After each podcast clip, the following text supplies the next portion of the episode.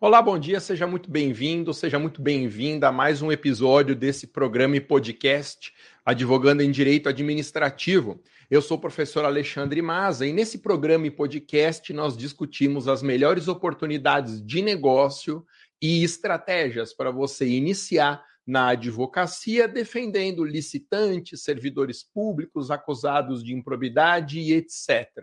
Hoje, o nosso tema é seguindo aquela ordem de lives todas as sextas-feiras sobre inteligência artificial.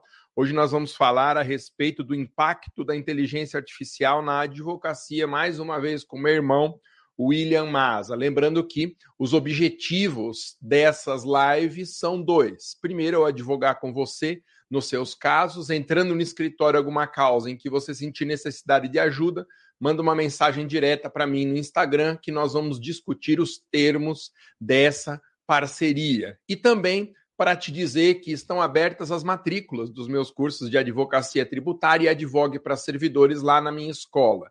Na descrição deste vídeo e numa link que tem na minha bio, num link que tem na minha bio do Instagram, você encontra vídeos explicativos meus sobre cada um dos dois cursos. E uma novidade, uma novidade.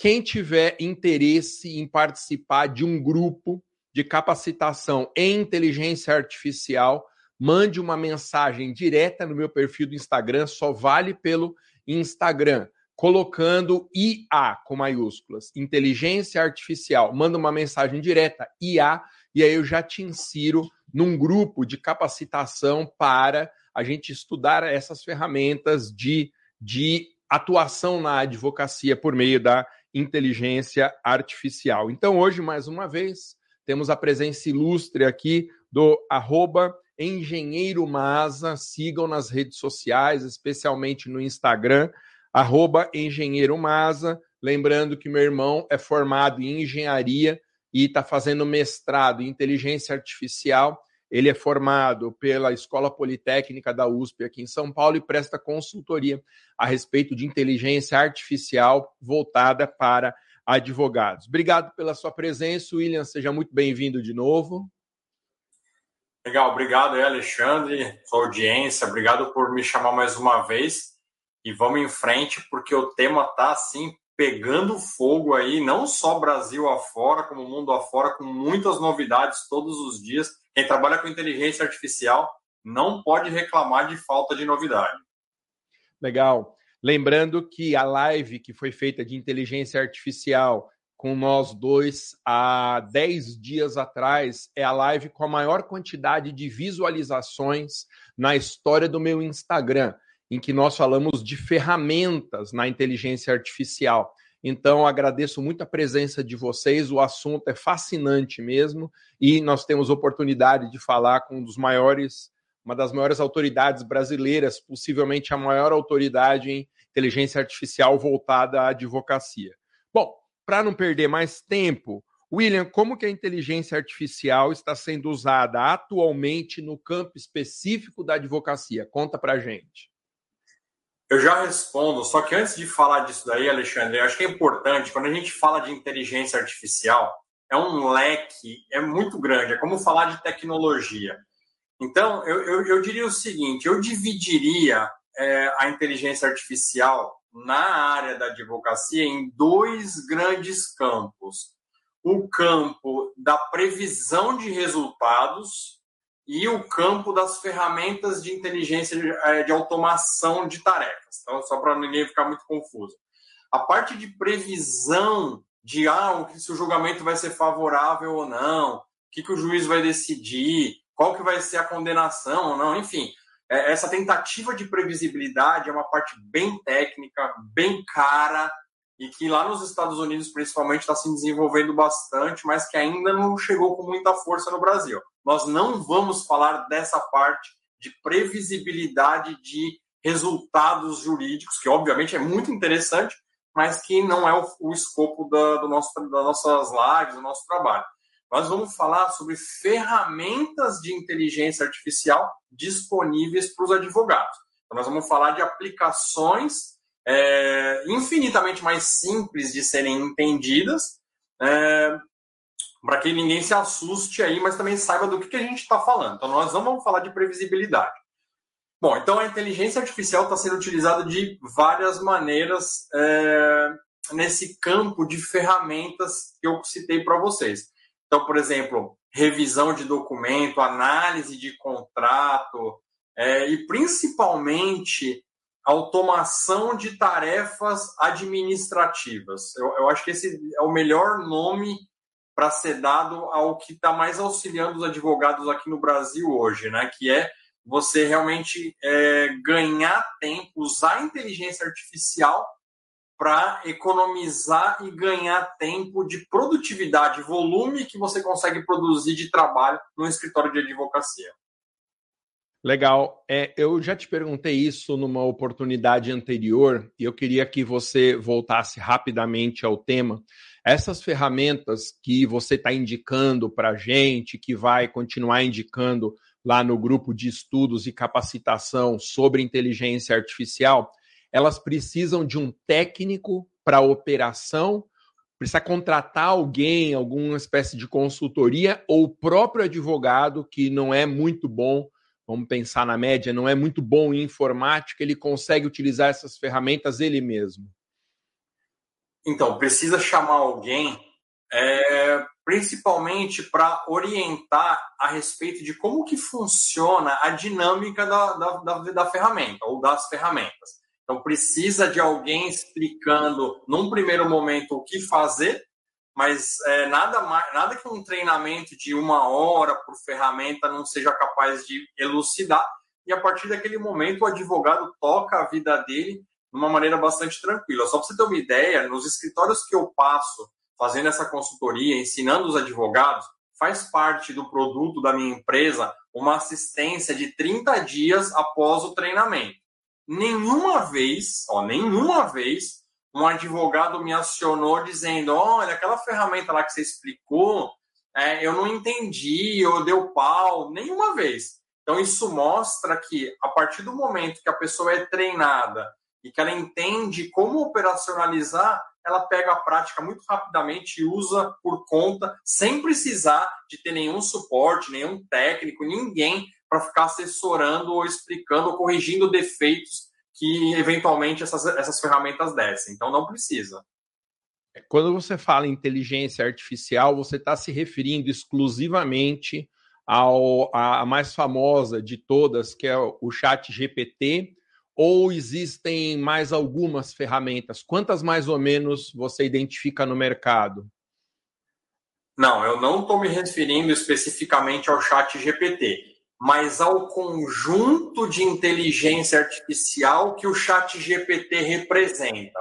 Ou seja, dentro do guarda-chuva da inteligência artificial, tem um tipo que é o que o Chat GPT faz, que chama de inteligência artificial generativa.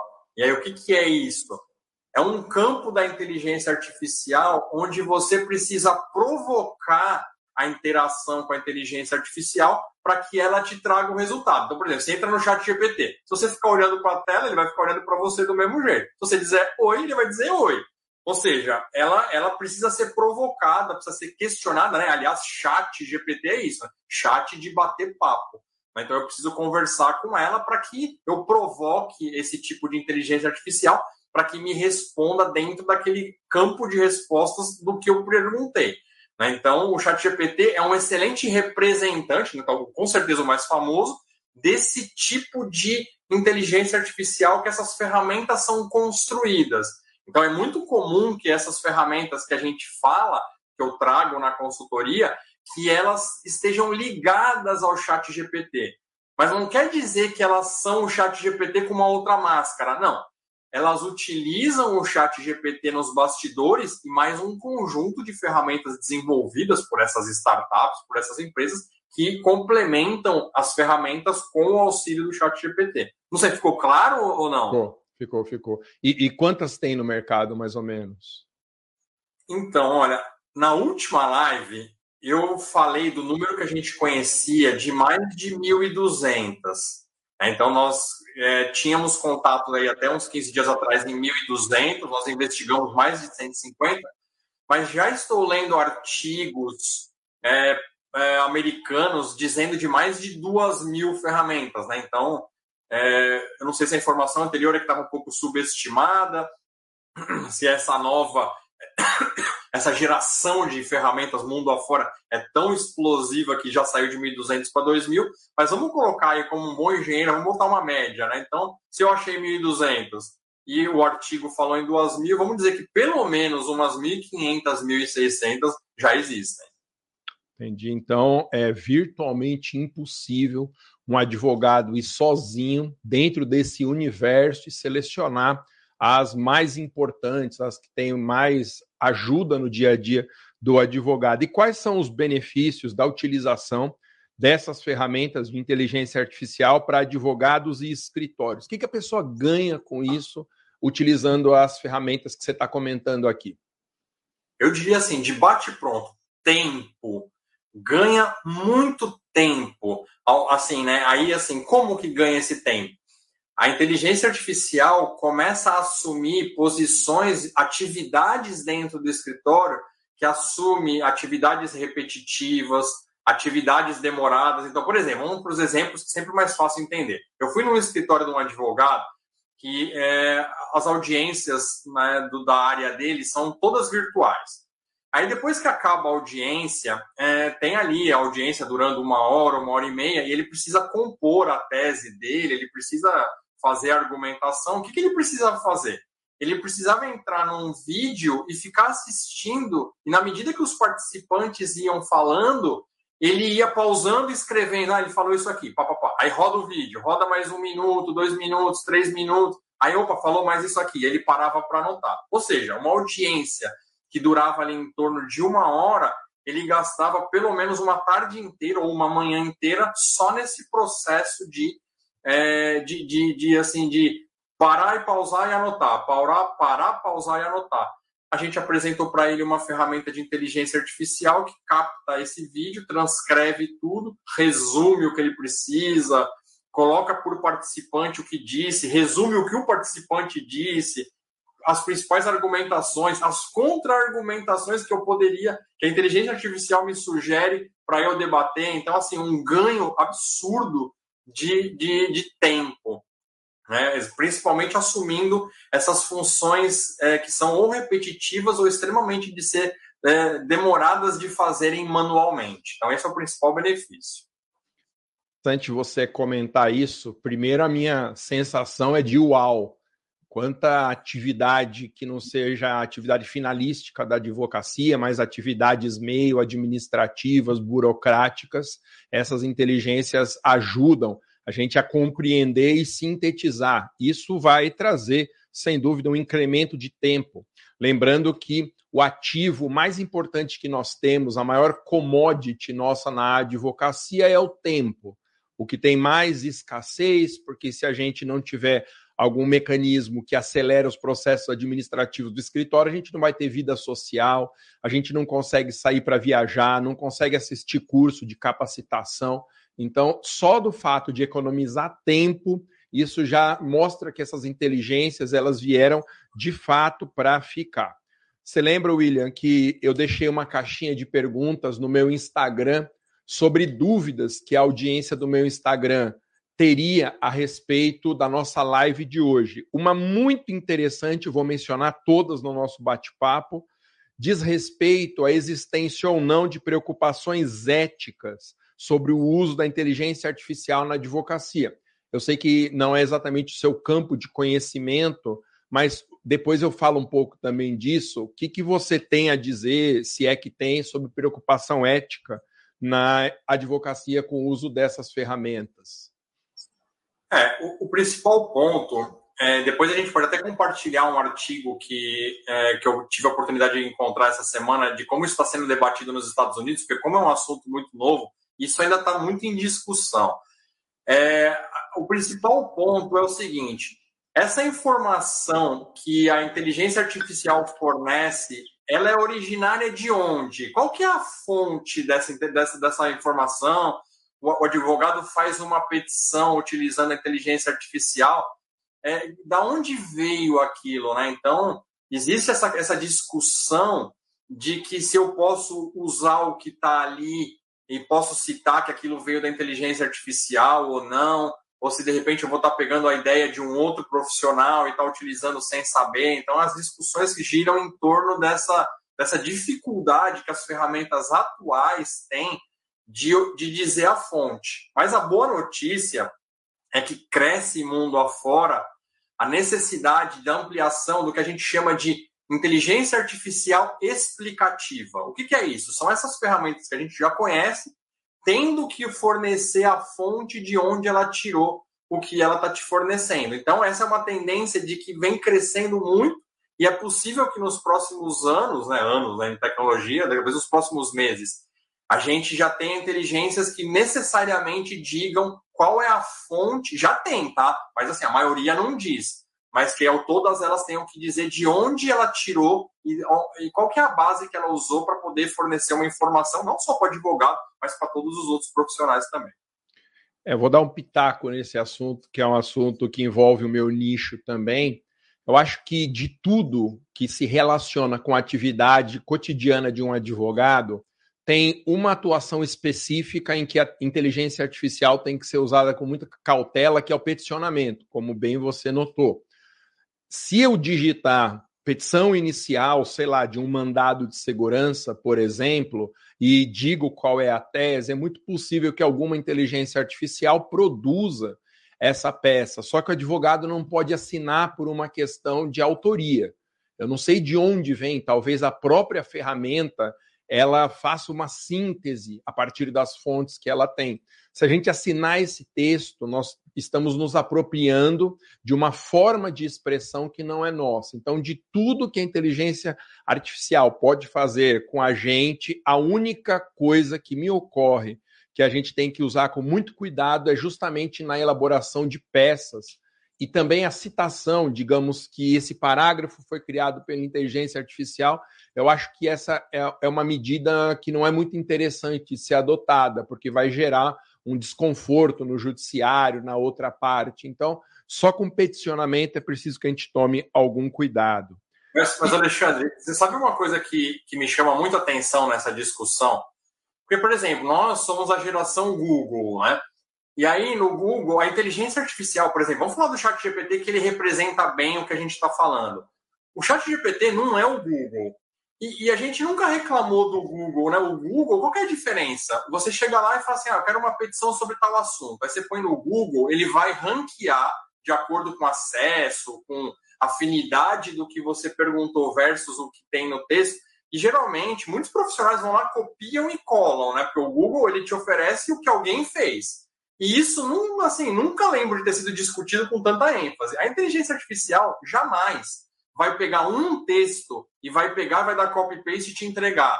Ela vai fazer o seguinte, ela vai pegar todo emaranhado, ela vai fazer uma avaliação estatística, o que é mais dito, o que é mais recorrente, e ela vai fazer um mix de muitas ideias. É muito possível que uma petição feita por um chat GPT, por exemplo, ela, ela, ela seja fruto de 50 petições, 200. Então, assim, não tem como associar exatamente a uma específica. Ou seja, ela faz uma, uma, um apanhado muito menos perigoso do ponto de vista da ética, da, da, do copy, né, do copyright, do que o Google faz, né? Então eu acho que isso é uma questão de entendimento que precisa ser melhor estudado, pelo, principalmente pelo pessoal da advocacia, que está tão preocupado com o que a inteligência vai entregar numa petição, por exemplo. Legal. Lembrando para quem está chegando agora que eu estou batendo um papo com William Maza, que é engenheiro, meu irmão, formado pela USP aqui de São Paulo e é mestrando em inteligência artificial lá no estado de Santa Catarina. Ele é especialista no uso de ferramentas para, para a advocacia, ferramentas que a gente vem comentando semana após semana. Se o assunto te interessa, eu quero te convidar a fazer parte de um grupo onde nós vamos discutir como que funcionam essas ferramentas. Esse grupo, ele pressupõe que você tome a iniciativa, manda uma mensagem direta para mim no Instagram, por favor, o perfil é arroba professor Maza, com a sigla IA, inteligência artificial. Se quiser colocar invertido a inglesa, também não tem problema, pode colocar AI. Mas eu só quero que você mande uma mensagem direta pelo meu Instagram, a minha equipe vai te buscar e mostrar um caminho para você entrar nesse grupo, que não é de debate exatamente, mas é um grupo de capacitação para uso dessas ferramentas na advocacia. Cara, William, o que, que você vê como o futuro da advocacia nesse ambiente que não tem mais volta, que é o uso dessas ferramentas de inteligência artificial? Então, eu vejo assim, ó, eu vejo com muito ânimo. Por quê? Porque a inteligência artificial, parceira que ela é do profissional, ela vai, ela vai fazer atividades que não agregam muito na vida do advogado, né? Então, como eu, eu citei o exemplo de ah, ficar pausando o vídeo, anotando no caderno, demorando quatro horas para fazer o que a inteligência artificial faz em dois minutos.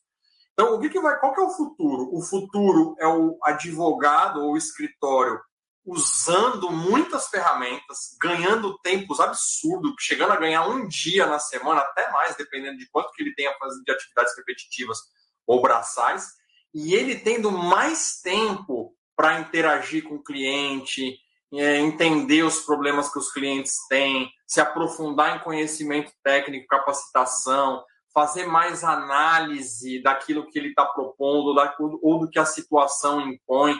Então, eu acredito que para quem para quem assim tem uma boa formação, para quem gosta de estudar, para quem assim é apaixonado pelo direito e gosta de, de ficar no core, né, que a gente chama, né, no principal, na doutrina, na, na, na resolução de problemas, vai ter mais tempo para poder fazer um trabalho mais bem feito, enquanto a inteligência artificial vai fazendo aquele serviço que não agrega tanto valor para o advogado nem para o escritório, mas o advogado hoje acaba perdendo muito tempo, porque tem que fazer, e acaba deixando de, às vezes, menos tempo para aquilo que realmente agrega valor, agrega é, novos clientes, soluções melhores para o escritório. Então eu vejo como uma aliada assim de altíssimo nível e que vai trazer um retorno absurdamente alto para o advogado.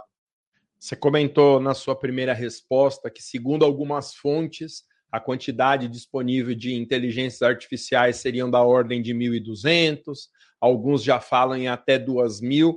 A pergunta que está sobre a mesa agora, eu tenho certeza que quem nos vê, quem nos ouve está fazendo, é como que um advogado que não tem capacitação nenhuma, começando do zero no uso de inteligência artificial, como que ele vai escolher as ferramentas que são mais úteis para o dia a dia?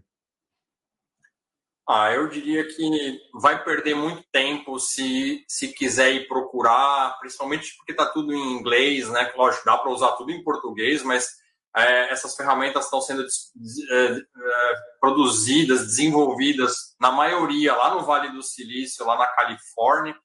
Então, assim, é, vai ter que entrar, pesquisar, descobrir para que serve, ler a documentação, vai gastar um bom tempo por ferramenta para ver se vai servir para alguma coisa ou não, né? Então, é, a minha empresa, ela, ela enxergou essa, essa dificuldade, é, essa oportunidade de poder fazer essa avaliação e já fazer essa segregação do que, que realmente auxilia o advogado e aquilo que realmente é perfumaria. Mas eu dividiria, Alexandre, eu faria uma pirâmide é, dessas inteligências artificiais, eu colocaria lá no topo umas cinco, seis, sete que são assim extraordinárias, que a, resolvem a vida do advogado e do escritório.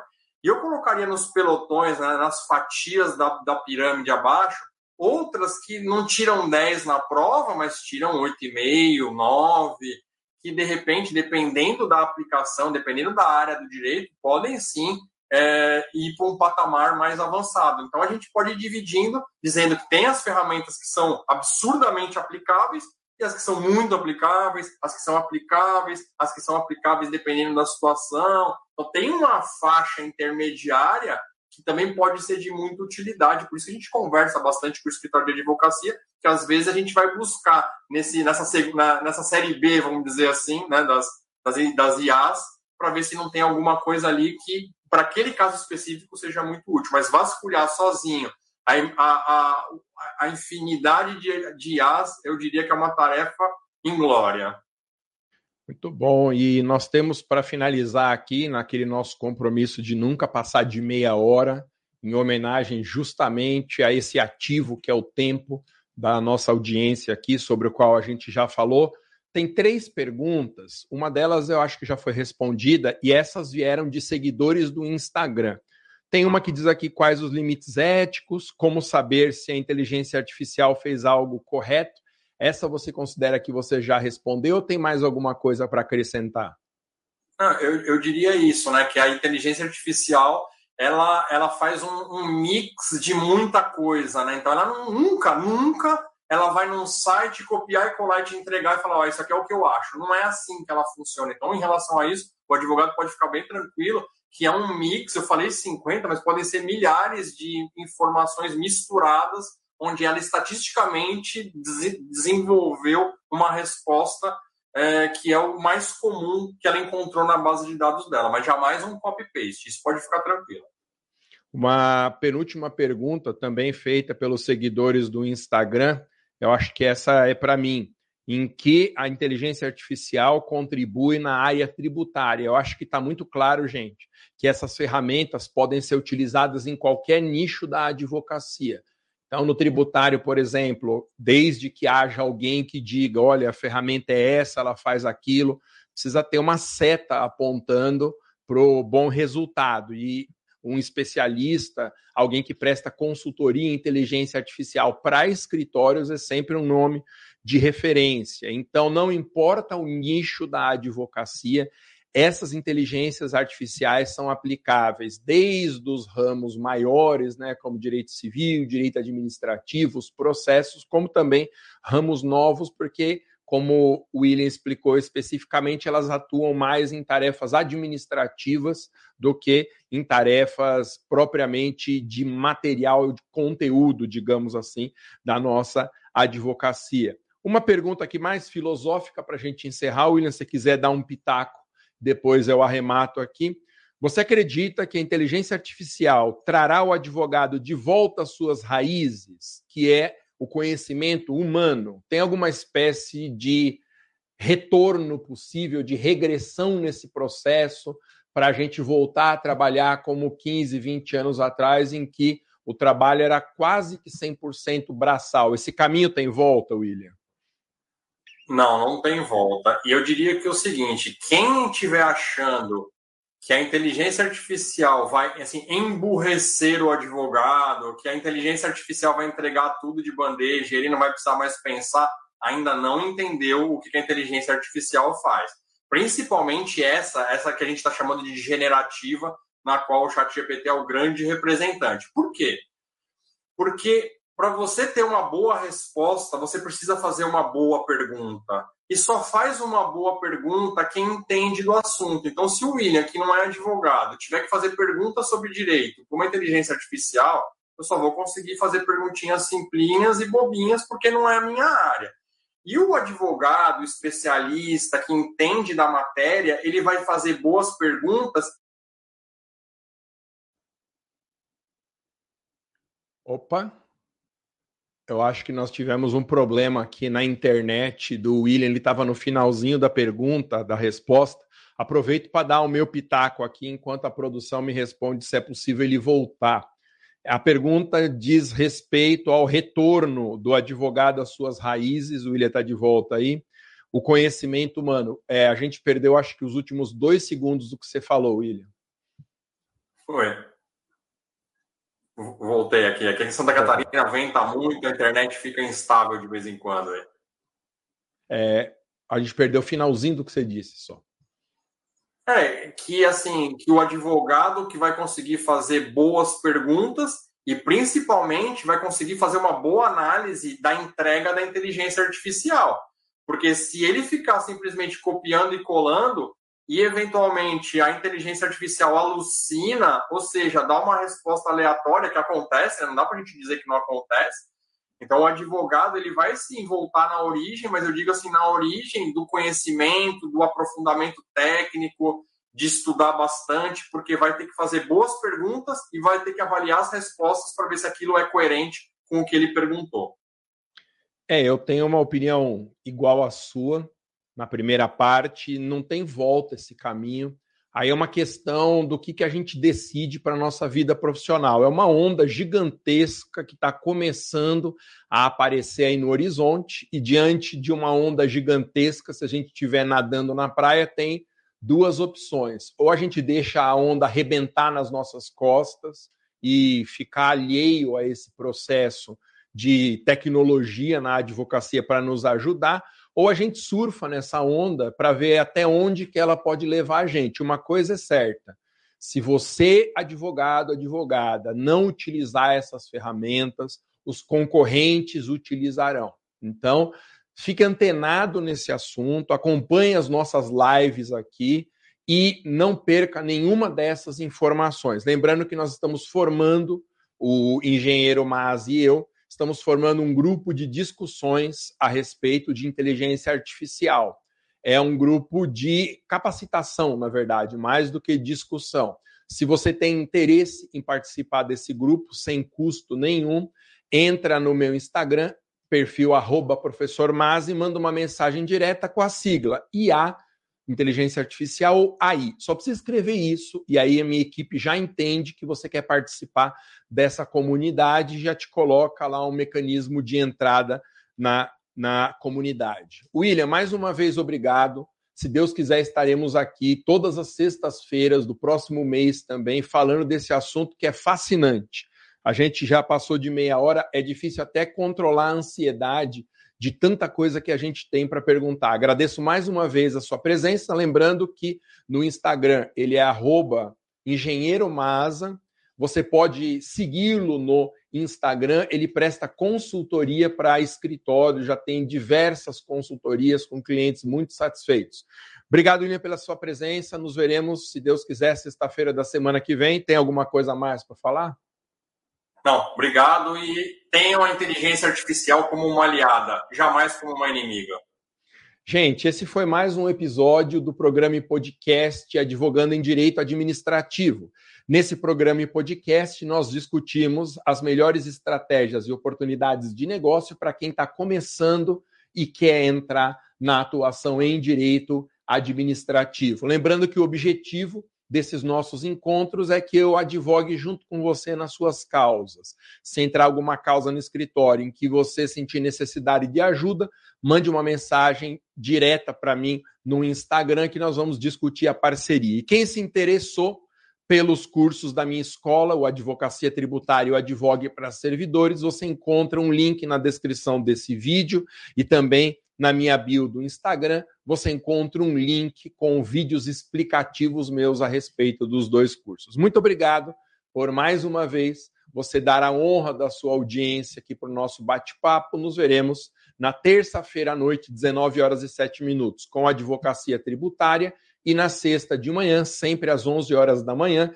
advocacia em direito administrativo, mas nessas próximas semanas, continuando o debate sobre inteligência artificial na advocacia.